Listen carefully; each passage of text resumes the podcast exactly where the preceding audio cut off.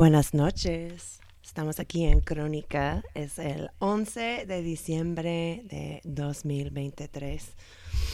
Y pues es un buen día para estar en Casa Cosi. No estamos transmitiendo desde la Radio Nopal. Hoy, no, no, no. Estamos en la casita, en mi oficina closet que a veces uso. Bueno, realmente use, o sea, transmite, transmití Crónica de acá para el primer como año y medio de su vida durante la pandemia. Entonces sí es como de nostalgia de estar de regreso.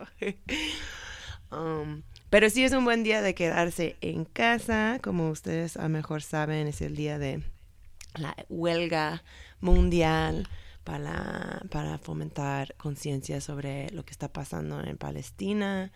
Eh, mil, o sea, diez, docenas de miles de palestinos muertos durante los últimos meses por las agresiones de Israel. Eh, necesitamos un, un alto al fuego ahora.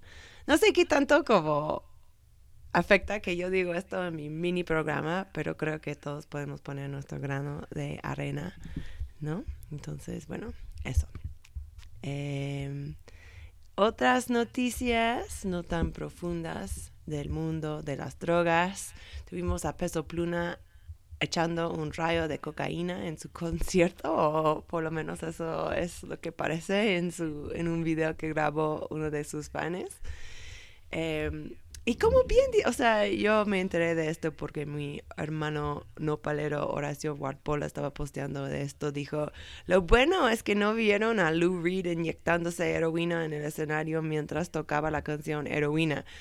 ¿En qué momento olvidaron que toda la industria de música de droga solo arrastran moralina y prejuicios? Bueno, no creo que las escuchas de este programa tienen este problema, pero es algo para tomar en mente cuando estamos interpretando la cultura pop, ¿no? Um, otras noticias, pues la gran noticia del día de hoy es que ya tengo a alguien muy especial en el estudio conmigo el día de hoy. Eh, tuvimos otro invitado que se entró en la temporada de COVID, entonces mi novio Amado Cabrales me hizo el gran favor de estar eh, como mi invitado en Crónica el día de hoy. hola baby, ¿cómo estás? Hola baby, buenas noches. Eh, estoy muy emocionada de tenerte en el show porque pues era uno, eres uno de los eh, escuchas más dedicadas a, a, este programa, creo. y también porque siempre eres un muy buen invitado en los otros programas de Radio Nopal en que has figurado. Para la gente que no se, saben, eh, Amado es un educador de arte también es poeta, también es artista de performance, ha estado haciendo miles de eventos tras la ciudad, es uno de los fundadores del Feria de Arte Clavo. Eh, muchos proyectos, ahora mismo tiene uno que se llama La Cura, que es una mezcla de arte, música, eh, comida, bebidas que tuvieron en la mismísima eh, estación de radio ayer. ¿Cómo les mm. fue? Pues fue muy bonito, nos fue muy bien como que hubo pasarela, la gente estaba muy entusiasmada, se cambiaban ahí mismo las prendas, hubo como una fiebre ahí, de repente había 40 chiques ahí intercambiando prendas y todos llegaban con sus bolsotas. No todos lograron su objetivo de mm, llevarse menos de lo que trajeron, pero fue entusiasta. Y pues nada, los tragos, dos, dos micheladas estaban muy ricas. Eh, la música estuvo muy suave, muy, muy, muy bien. Estoy muy contento. Se rifó mucho Jacka y Bennett. Eh, y pues nada, muy, muy, muy bien. Sí, la verdad estuvo, estamos muy contentos. Eh, y pues gracias a Radio Nopal que nos, que nos cobija, que nos apapacha y nos deja jugar con su mobiliario.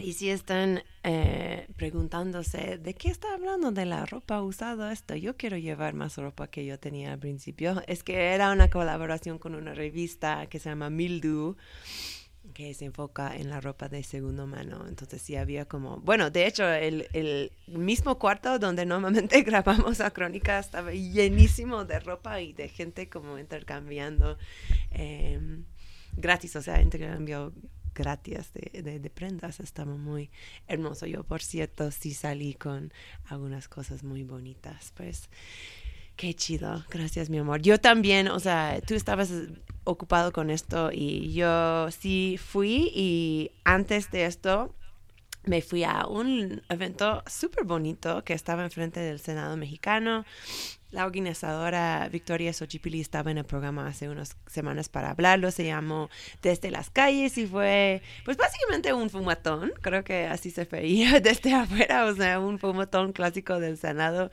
pero también había cosas de, de baile, de, de, hip hop, yo presenté a mi libro Weed, um, mucha comunidad pacheca y fue una muestra para mí que esto del activismo canábico sigue y no sea, o sea, es una cosa que los políticos se estancan y que no hacen nada para la descriminalización y legalización de la droga y luego es otra cosa la evolución social de la percepción de las drogas. Entonces, pues eventos como esto para mí sí, sí caben en la segunda categoría y pues está chido a tener un poquito de movimiento de esto antes de que se termine eh, el año. Pero, pues mira, baby, yo te invité acá para hablar un poquito de el amor y las drogas. Empecé el show con eh, una de las rolas del, em, del playlist que me hiciste el favor de armar el día de hoy, Love is a Drug por Roxy Music. Em, porque aparte del título, ¿había otra razón en que pensaste en esta rola? Eh, sí, eh, corría el año 2016, 2017, cuando estaba muy clavado con la música de los ochentas, todavía lo estoy, pero fue un descubrimiento Roxy Music para mí. Lo había escuchado antes, pero no había escuchado esta, esta canción y este disco. Y fue una bomba para mí y entonces eh, antes de ir a estas grandes fiestas de perreo que habían y que siguen habiendo en esa ciudad, eh, nos echábamos unas chelitas y unas rolitas y esta hora de las rolitas que poníamos o incluso en el auto y entonces fumábamos un porro, nos subíamos un coche y nos íbamos. Tenía, tenía mi pequeño crew de amigues eh, fiesteros, eh, Jorge, eh, Anabel, Ana y Ellen. Y era muy divertido, nos pasábamos muy bien. Eh, y ese es como el contexto de, de Roxy Music.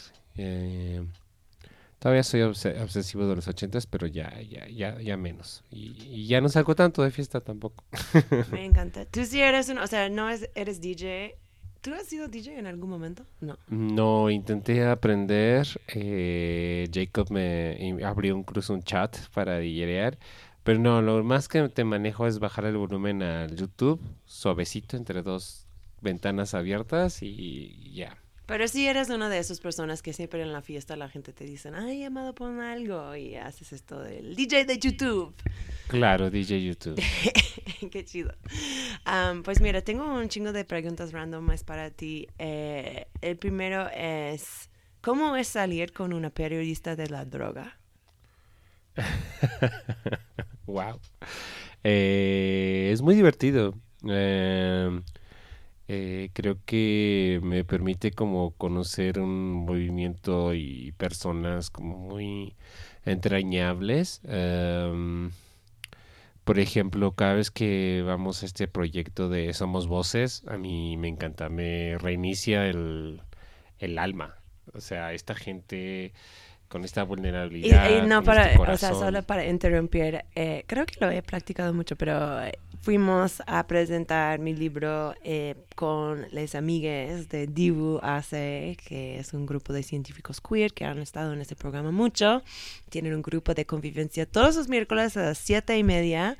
Si quieres ir para tu shot de comunidad eh, de consumidores de drogas y gente de que no toman drogas. No, que hay nada un, más hay como un padre, hay un padre ahí. O sea, hay un chico que es un padre católico o algo así. Lleva como un crucifijo y es como muy loco porque es una ¿Es comunidad. mu- padre? Sí, sí, dijo que él, o sea, él trabaja para la catecis, la, no sé cómo se dice, la congregación. Ajá. Ah, me encanta. Pues sabemos que las drogas son relevantes para la gente que no consume. Entonces, Sí, chido increíble. Y bueno, en otro lado, pues también me da, aprendo muchas cosas y también, pues, es- eres la, mm, la embajadora. Entonces, cada vez que hay un evento masivo como el We Trade Show o otros más, pues siempre, este, es ir a, a ver cómo mm, la comunidad te papacha y te quiere mucho. Y es como, siempre digo que ir contigo es como, sí, justo eh, ir a este otro mundo en donde tú eres la la, la, la mera, no la mera mera, pero sí una de las meras meras que siempre está todo ahí, la camadería y luego como Morra Power y entonces pues Polita y todas estas grandes mujeres canábicas, ¿no? Entonces es algo que he descubierto Qué bonito. gracias a ti. Sí, lo bueno de nuestra relación es que operamos en mundos, bueno, tenemos como overlap, pero sí como son más o menos distintos. Tú estás en tus cosas de arte y yo en las mías de drogas. Claro. Perfecto. A ver, eh, ¿qué es tu droga de preferencia? Eh, el alcohol, Así es cierto. sí. Em, como que el alcohol y combinar, o sea, a veces marihuana, em, a veces coca. Eh, Popper fue, ¿no? Apenas un lunes fue, pero es que era un cumpleaños, muy random. Eh, porque Shout out to you, Berkey. Sí, pero era precioso porque venía en uno, en uno de estos como joyeritos peludos que hizo Berke para llevar tu popper. que es uno de, arti- de los artistas con cual trabajas. Pues sí, está chido. De hecho, o sea, la cura se llama así justamente porque quiere ser un evento de bajón de domingo. Ah, Sí, claro, pues eh, es un fenómeno muy curioso porque consumir cualquier tipo de, de droga pues te genera como un rush, ¿no? O sea, como que estás en el consumo, estás el, el viernes, el sábado, el domingo o desde el jueves o los que trabajan en cocina, por ejemplo, pues su viernes es el lunes, ¿no? Entonces lunes y martes le dan a todo. Entonces la idea de la cura, el concepto era justo pues no estar solo, estar con amigos, comiendo algo, hecho una michelada, curarte un poquito la cruda, ver un poquito de arte o hacer alguna actividad colectiva y eso, como apapacharnos y estar listos para el, el terrible lunes, ¿no? Que sin falta siempre aparece. Entonces, ese es un poquito el concepto, ¿no? Como se iba a llamar Domingo de Bajón, pero dijeron que era muy deprimente. Entonces, preferimos, eh, en lugar de ser un bajón, ser la cura de ese bajón. Yo sigo explicándolo como un evento de bajón y creo que sí está chido para esto porque es como chill, las luces son bajos, el Jacob está poniendo como música suave, hay comida, o sea, puedes entrar tu semana como con calma, ¿no? ah, pues mira, vamos a tomar un breve break musical porque sí, nosotros eh, armábamos un playlist bastante choncha el día de hoy. La próxima rola es Mi Muñequita Sintética por el Aragán y compañía. Cuéntame algo de este rola porque querías ponerlo en crónica el día de hoy. Em, pues eh, antes tenía dos drogas predilectas, que era la mota y el alcohol. Y hubo una temporada en donde teníamos unos amigos muy rudos que tomaban solventes. Y sí los llegué a probar y era una experiencia muy intensa. No lo recomiendo por los daños que puede generar la salud, pero sí era una experiencia muy intensa. Y pues nada, eh, este amigo em, pues me enseñó a tocar la, o sea, afinar ciertas cosas de la guitarra eh, y me enseñó esta canción. La tocábamos en los camiones. Tocábamos esta canción de entre la Ciudad de México y Cancún en los micros. Viajando también la usábamos para la ruta eh, Pino Suárez, em, Xochimilco, la ruta que llevaba la, a la escuela que se llamaba ENAP, ahora FAD, de artes plásticas. Y pues tiene todo ese contexto, o sea, íbamos a todos lados con las guitarras, tocábamos, eh, yo me rompí el brazo en la bicicleta y mi terapia de rehabilitación fue retocar la guitarra así a full. Entonces, eh, sí. Y tocábamos en todos los contextos, no importaba cuándo. Entonces, es una canción muy interesante porque como es como muy desgarradora y pues habla de una morra que está inhalando resistol y por eso la muñequita sintética y es como rudo y como pues cuestiones de abuso y de vida en la calle. Y entonces pues hay mucho estigma también con el consumo de solventes y la gente a la que está ligada a ello.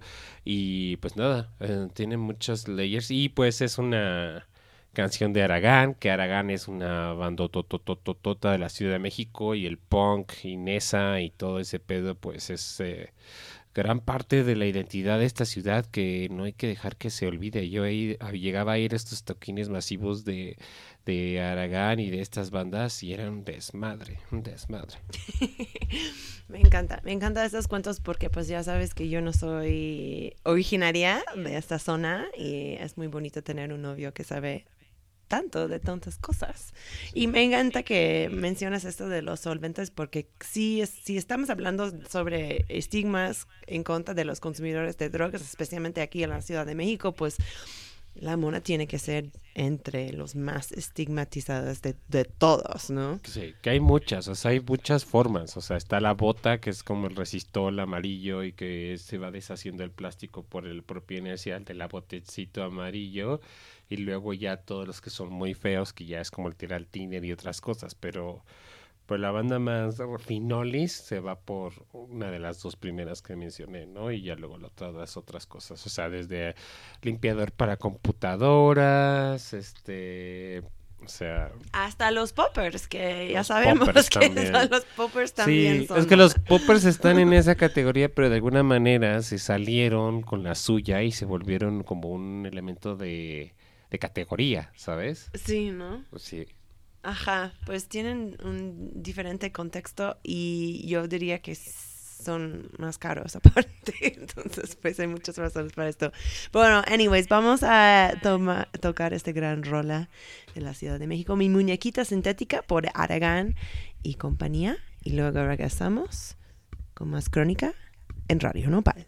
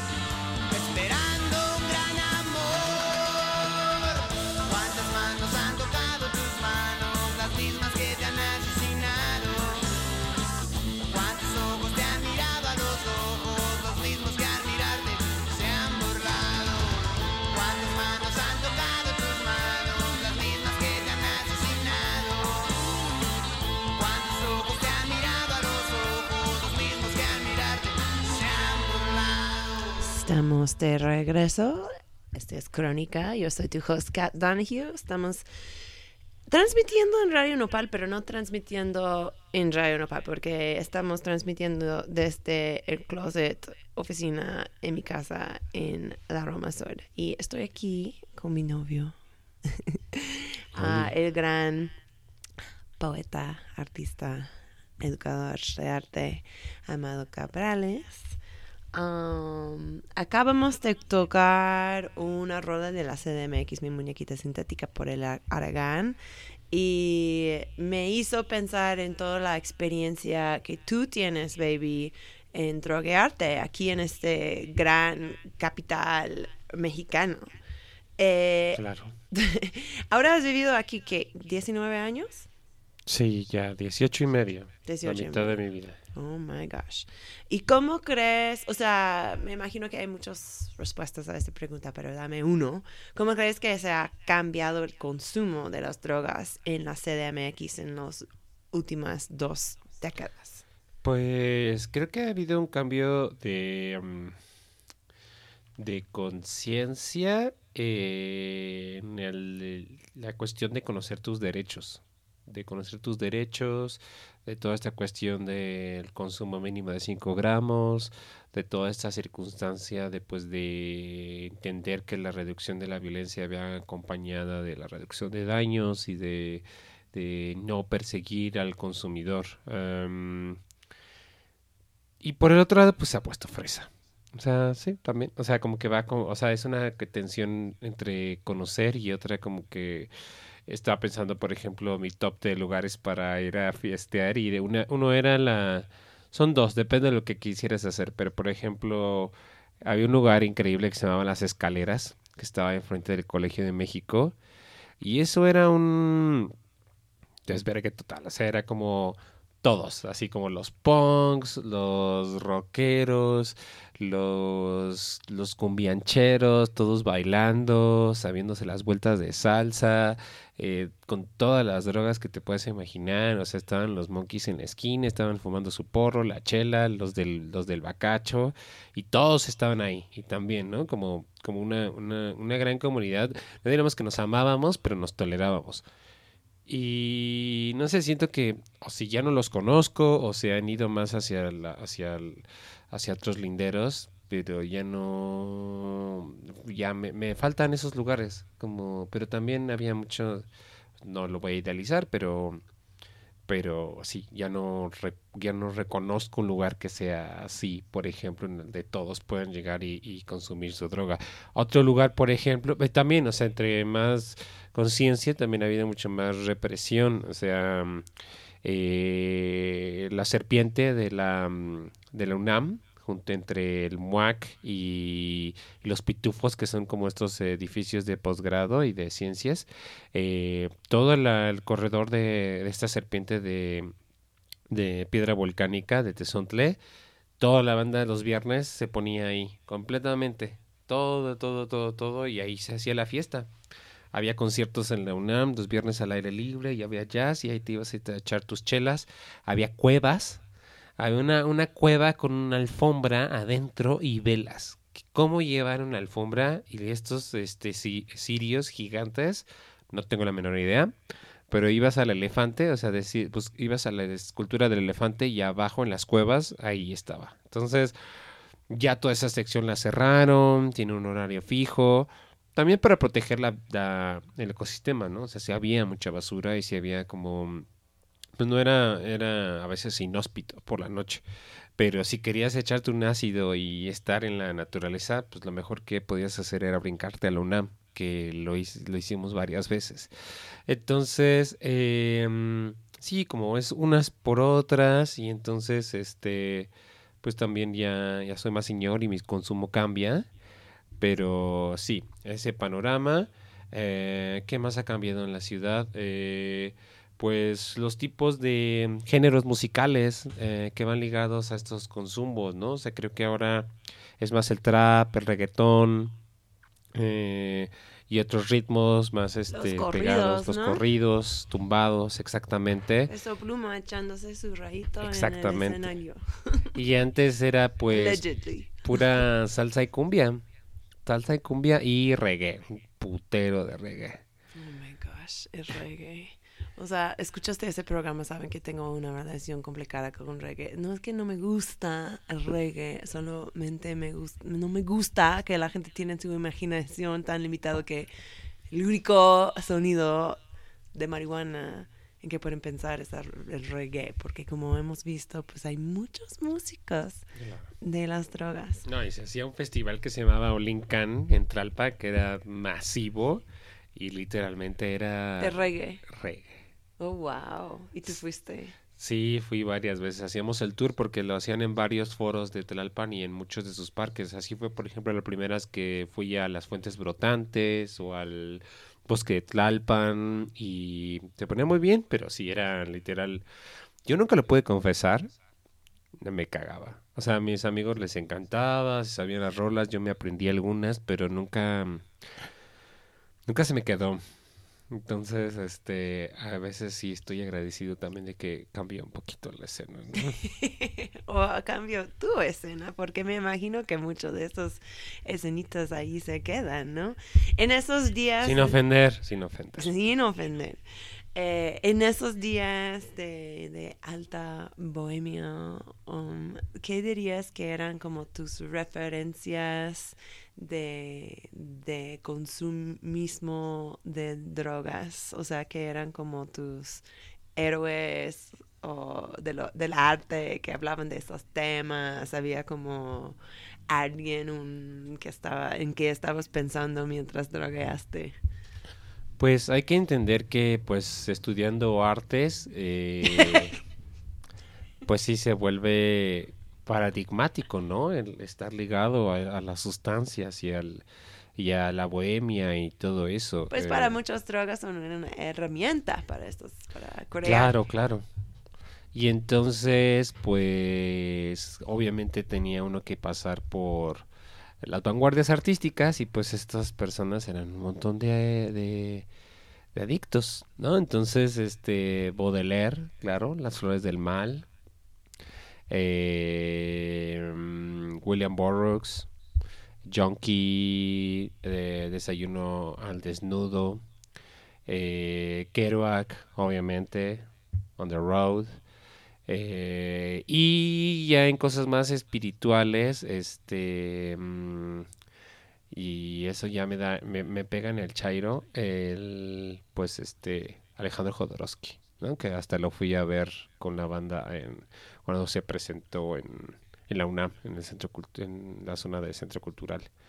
Eh, pero eso me llevó a pensar que, pues, em, toda esta intención, todos estos artistas hablaban como de algo más, ¿no? Como algo más que estaba ahí, algo que había que explorar, era como una, una, una invitación a, reconocerte en los bordes de tu propia conciencia y tu cuerpo y etcétera. Y sí había ese deseo, o sea, personalmente para mí sí existía ese deseo de decir como, ¿qué más hay, no? O sea, hay algo, algo oculto ahí o hay algo que no nos dicen. Siempre fui muy conspiranoico, la verdad, y, y, por ejemplo en las películas cuando veía los X-Files o cosas así, sí decía como de, órale, eh, hay algo aquí que hay que aprender, hay, un secreto que develar. Eh, y las drogas para mí en la vida era esa manera de aproximarme a esa otra verdad, a esa otra historia, a esa otra conexión con el mundo. Y fue por eso que durante muchos años pues traté de consumir la mayor cantidad de drogas posibles. Y cada una me enseñaba algo diferente sobre mí, sobre mis vínculos, sobre mis relaciones.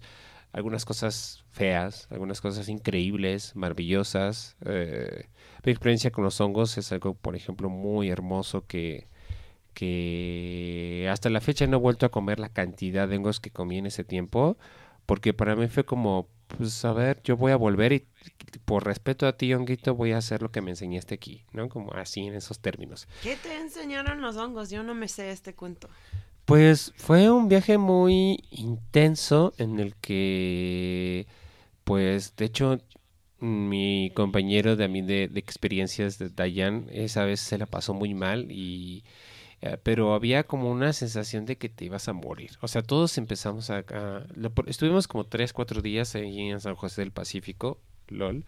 Y pues compramos un montón de cosas, compramos opio, compramos eh, ajá, eh, opio, marihuana y hongos, ¿no? Y entonces estuvimos como probando y también fumamos un poquito de floripondios eh, Oh seco. my gosh, Entonces- todo. o sea, ¿compraste la floroponía o lo, hicieron Eh, ustedes? no, alguien en la casa lo tenía ya seco al sol porque quería probarlo. Entonces, así estaba la cosa. Y lo comimos y no pasó nada y volvimos a comer y no pasó nada y luego le hicimos té. Y hicimos como dos veces la dosis, dos y media dosis por persona. Entonces, esa pues literal pensamos que nos íbamos a morir y entonces hubo un momento de ruptura en el cual era eh, o yo dije me voy a volver loco o sea como cómo no me voy a volver loco con esta cosa y fue como "La estás forzando déjate ir o sea como suéltate suéltate o sea si, si te vas a quedar aquí te vas a quedar aquí y ya o sea no hay más todo está muy lejos estamos en una pinche cabaña en medio de la nada déjate ir y ya cuando pasó eso todo fue maravilloso. O sea, como que el mundo se me abrió y entonces éramos como semidioses flotando entre las nubes del bosque y todo fue muy hermoso. Pero mi amigo no se resistió, estaba, tenía un sentimiento atorado y para él eh, se salió de, nuestra, de nuestro grupo y empezó a interactuar con gente que no había consumido y él empezó a ver como parecía que él, él lo que veía puesto a nosotros maravilloso, él veía como la gente como reptiles o energías, pero en realidad solo estaban hablando y luego dice que empezó a ver que llovía sangre, entonces tuvimos una disparidad muy fuerte, porque para mí era justo como estar flotando en una novecita y como el budismo y meditar y nos tomábamos de las manos y nos reíamos. Y desde esa vez, cuando ya estaba bajando del viaje, yo la verdad tenía muy mala postura. Siempre iba como muy agachado. Y ese, al final, cuando ya estaba terminando el viaje, le dije a mis amigos, ahora a partir de hoy voy a mirar con la frente en alto. Y me duché con esta agua bien pinche fría de la montaña y ya salí del viaje. Entonces fue como, pues sí, ir con la frente en alto y, y maravillarme del mundo y tuve mi temporada de andar descalzo. Me preguntabas hace rato si hacía piezas eh, con las drogas, pero más bien eran como experimentos. Entonces, uno de ellos, regresando de eso, y pues ahí está bien chafa porque también luego los tulumitantes lo hacen, pues anduve descalzo como dos semanas por la ciudad. No. Sí, horror. Wow, estoy aprendiendo algo Y de ti este, y pues sí, era todo un viaje. O sea, los pies, güey, empiezan a oler muy mal porque pues empiezan a agarrar como muchas no, cosas del porque suelo. Seguro que empezaron a descomponer. Y tenías que, me tenía que lavar los pies como muy seguido. Y luego, pues, la. Ahí es cuando entiendes que los perritos, por ejemplo, los pobrecitos, cuando hace mucho calor, no los tienes que sacar a pasear en el asfalto porque se queman las patas. Bueno, por eso hacen esos zapatitos de perro. Sí, totalmente. Wow, qué, qué cuentos, amor. Am, vamos a, vamos a, qué fuerte, que vamos a tocar otra de tus rolitas para poder, pues, eh, digerir todo esto. La próxima rola es Stoned Again por King Cruel. Eh, cuéntanos algo de esta canción. Pues el, eh, esta canción no la conocía tanto, eh, más bien me gusta mucho King Cruel por su voz toda, toda este rasposa y baja y que tiene unos ritmos como, como una mezcla como que me recuerda un poquito como al, jazz, pero también como un poquito como al trip hop y como unos ritmos ahí muy interesantes de bajo y, y está muy buena. Y la verdad me gustó porque sí te da la sensación de estar stoned. Ok, pues muy buen mood para una noche fría de lunes. Vamos a escuchar esto y regresar con más crónica con Amado Cabrales. Yeah, she's my sweet, my sweet and sour, my lemon honey. I ran all the way home that night, ran all the way home, right back to my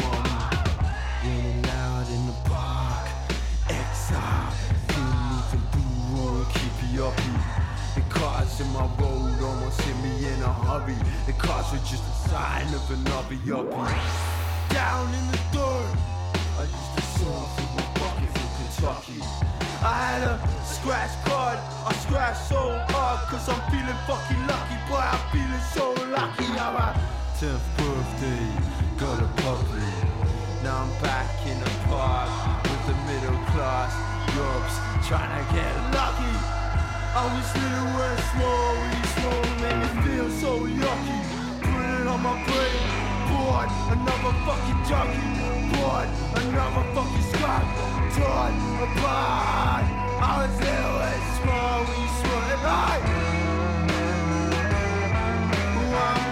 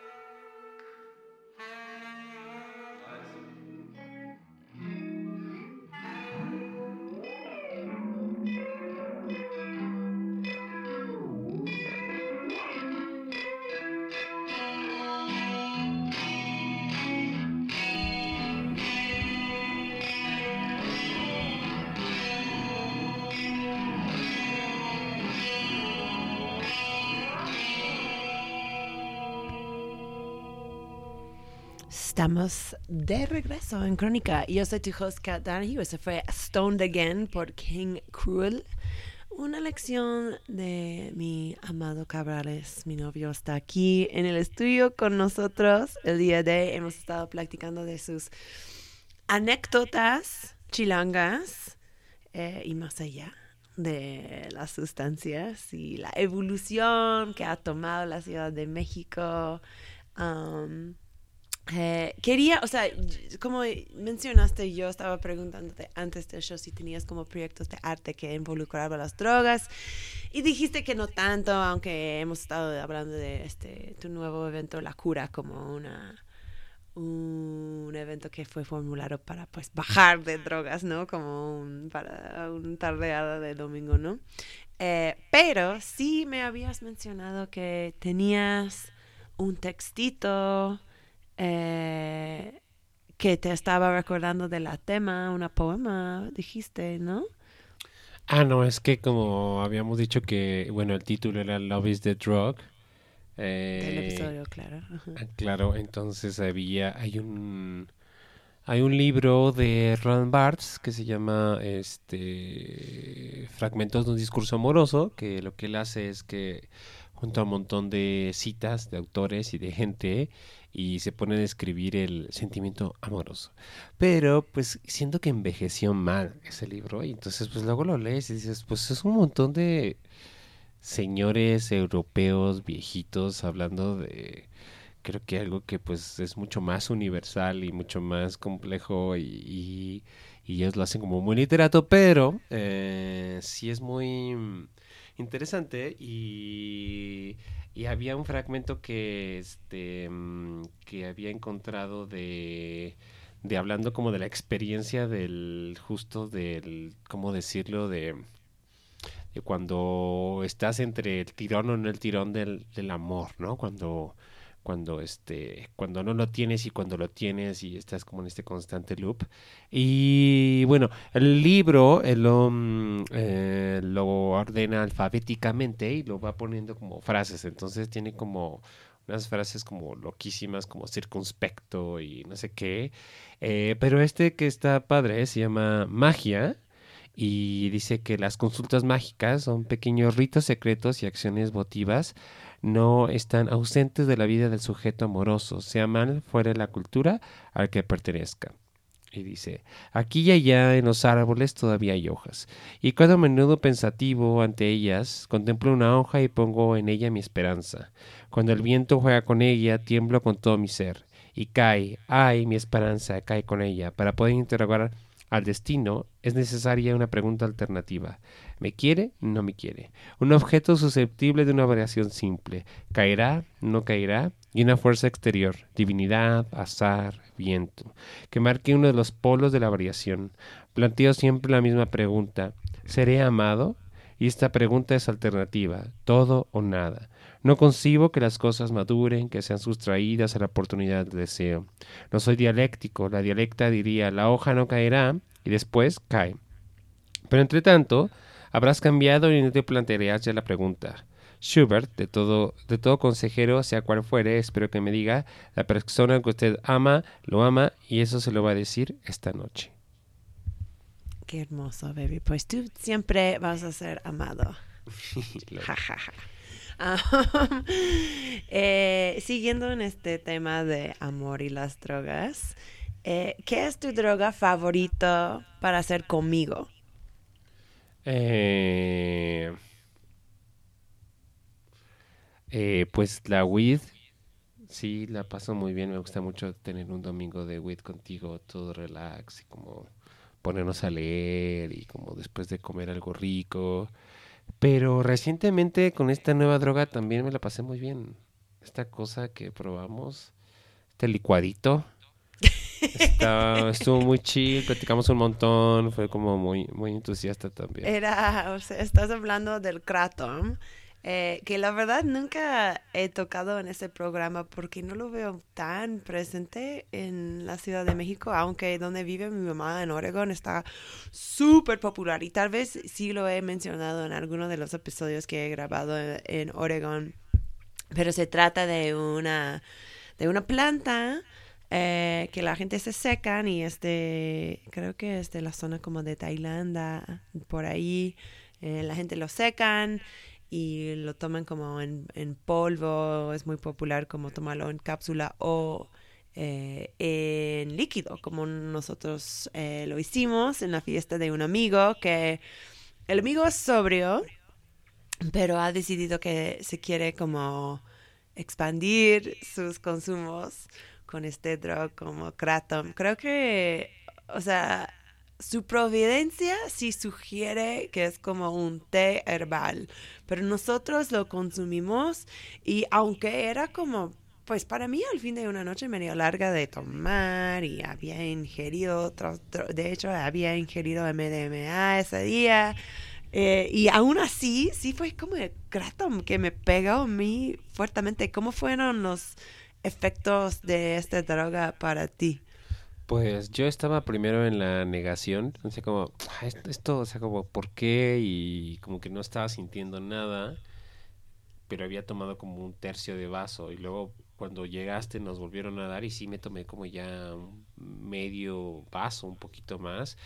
Y pues nada, como yo le estaba escribiendo a, justo ayer a amigos como un, un subidón de azúcar, pero sin, o de café, pero sin la ansiedad y sin la migraña que te da luego el, el bajar del, del golpe de azúcar. Entonces, em, eso, como que es un energizante muy, muy poderoso. O sea, como si en algún punto se imperó sobre, sobre todo lo demás. Y pues eso nos dio para una buena charla. Sí, nosotros, tra- la- o sea, yo soy muy de, desper- de dormirme temprano y esta noche el kratom como me quedé en la conversación contigo para mucho tiempo, o sea, llegábamos y normalmente después de como estar de fiesta lle- llegamos a la casa y dormimos, ¿no? Y esta vez fue como, no, vamos a platicar de la política y quién sabe qué más, porque realmente no sabemos porque no recordamos muy, muy bien. Am, ¿Hay una droga que te gustaría probar conmigo? Eh, pues tal vez hongos estaría padre. Nunca he probado el peyote tampoco. Y ir al desierto también Sí, hemos hecho bonito. hongos, ¿no? Sí, pero pues el ritual del hongo, ¿sabes? Como Ah, ir al bosquecito, comerlos, como tener una distancia, como eh, eso, como eso estaría padre. Porque creo que las demás creo que ya hemos compartido juntos y ha estado, ha estado chido.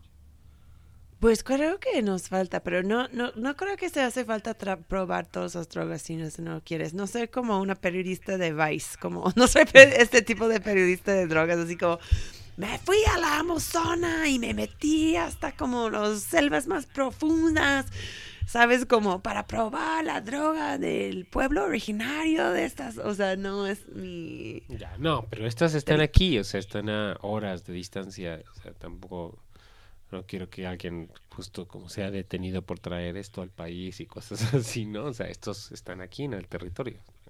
Es cierto, es cierto. Am, a ver. O sapo. El sapo, ¿no? A mí me gusta, pero yo he atorado y escucho si está, si me tienen una sugerencia para esto, pues con toda confianza me pueden mandar DM en DM, mensaje privado en Instagram, pero como para muchos años no quería hacer como psicodélicas muy muy poderosas porque no estaba sintiéndome como tan estable emocionalmente. Todo esto de la pandemia, o sea, no creo que soy la única en esto. Eh, pero recientemente estoy como en otro momento y quiero como, no sé, como inspiración. Creo que me falta inspiración, entonces he estado como más abierta a tomar unas psicodélicas más poderosas. Eh, pero me atoro porque sí, como busco una situación, o sea, una experiencia con una guía o algo chida, ¿sabes? Como estructurada así, pero me, Sí. me dificulta encontrar guías en que tengo confianza, o sea, tal vez es un producto de estar estudiando las drogas todo el día, pero sí es como difícil para mí a veces poner mi confianza en, en la gente para hacer esto. Claro. Pues sí, o sea, siento que tu pregunta va más para mí en, eh, pues contextos de droga que no sean solo de la fiesta. Como eso sería interesante. eh, porque creo Totalmente. que también se abren muchas posibilidades, ¿no? Justo mi respuesta fue un dominguito chill, un porrito y andar en bicicleta, ¿no? O sea, Ya, perfecto. Pues, baby, ¿cómo, qué piensas? Am, estamos, sí, pues casi, casi, casi al fin del programa. súper, ha sido muy divertido. Se ha volado el tiempo. Tú que has visto muchos episodios de Crónica, ¿hay uno que se destaca como tu episodio favorito o una que te ha gustado mucho? Ah, hay varios, o sea, mm, de los primeros que empecé a escuchar, por ejemplo, y que me di cuenta que eres muy buena entrevistadora, fue la que le hiciste a Lucas Lugariño. Ay, ya. Era muy buena porque yo entendí, por ejemplo, su pintura a partir de ese show y lo recomendé muchísimo, como, como lo que dijo ahí, la manera en que lograste, como que lo que lo que lo de, de Silvanara era, era muy bueno y dije, ah, es, es, muy buena entrevistando. Y otro que me que me gusta mucho eh, pues creo que sí, el de, mm, el de los poppers fue muy entretenido, como que aprendí Con Fernando mucho Patlán, respecto. de los Dibu, exacto. Eh, también creo que el que estuviste con Alejandro fue muy cagado, pero también muy fuerte. ¿Del Dungla con, del Dungla con el chisme? Creo que, no sé, que, que lo invitaste para Monkeypox. Ah, claro. Ajá, sí. Y- pero todo se fue hacia todos lados menos al Monkeypox y fue muy divertido porque creo que tenía unas historias increíbles. Y Claro, sí. Estoy buscando como, estoy pensando en abrir el show como más, eh, como tener más co-hosts. Eh, y Alejandro sí es como una de las personas más divertidas, que es como, "Ay, tú puedes regresar y practicar conmigo sobre cosas. Anyways, pues muchas gracias por estar, baby. Te lo agradezco. Um, unos anuncios parroquiales. Si a ustedes les ha gustado esta conversación, pues tenemos un club de membresía en Radio Nopal, en nuestro Patreon. Eh, es una muy buena manera de apoyar a la radio y asegurar que este tipo de conversaciones y todos los otros programas de este pinche estación independiente pueden seguir. También si llegas a cierto nivel de patrocin patrocinamiento, eh, tienes descuentos de negocios le- locales, encuentras toda esa inf- información sobre esto en radionopal.com. Quédate aquí para más conversaciones pachecas, seguramente con Horacio Walpole de Iridescencia Programada. Y pues nada, creo que eso es. Voy a terminar el show con una rola mía. que es muy estúpida. Siempre cuando yo pongo música en, la- en crónicas, como se saca todo. Eh, o sea, siempre hay como mis invitados traigan como las, los tracks súper bien pensados y así como importante de la historia del tema es que estábamos practicando. Esta no. o sea, así se llama Your Love is My Drug. Y es por una artista que se llama Kesha, una estrella del pop gringo de mi, de mi país natal. Eh, que eso sí ha convertido en medio heroína en la industria de música porque sí, como demandó su productor, eh, que es un güey súper famoso em, por el abuso sexual, o sea, ella empezó su carrera súper temprano, entonces sí, como lleva consigo este como aire de guerrera en ese sentido y, y no ha sido un camino muy, muy muy chido, muy bonito para ella a partir de esto, pero podemos celebrar su música um, y te lo dedico, bebé. Oh, baby, gracias. Um, a ver, pues tú sí sabes que terminamos este programa con un miau siempre. ¿Quieres miau conmigo? Claro. Ok, uno, dos, tres. Miau. Muy bien, ¿eh?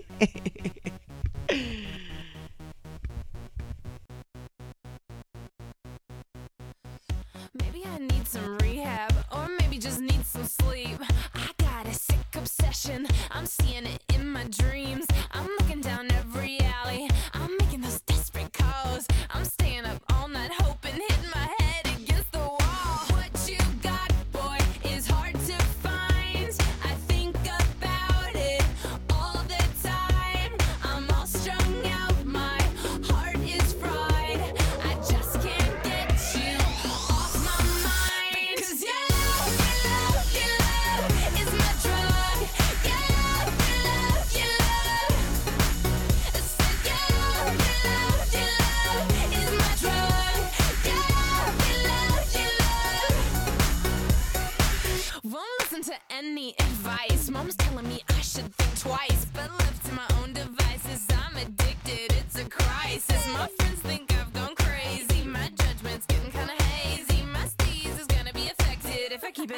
Lovesick crackhead.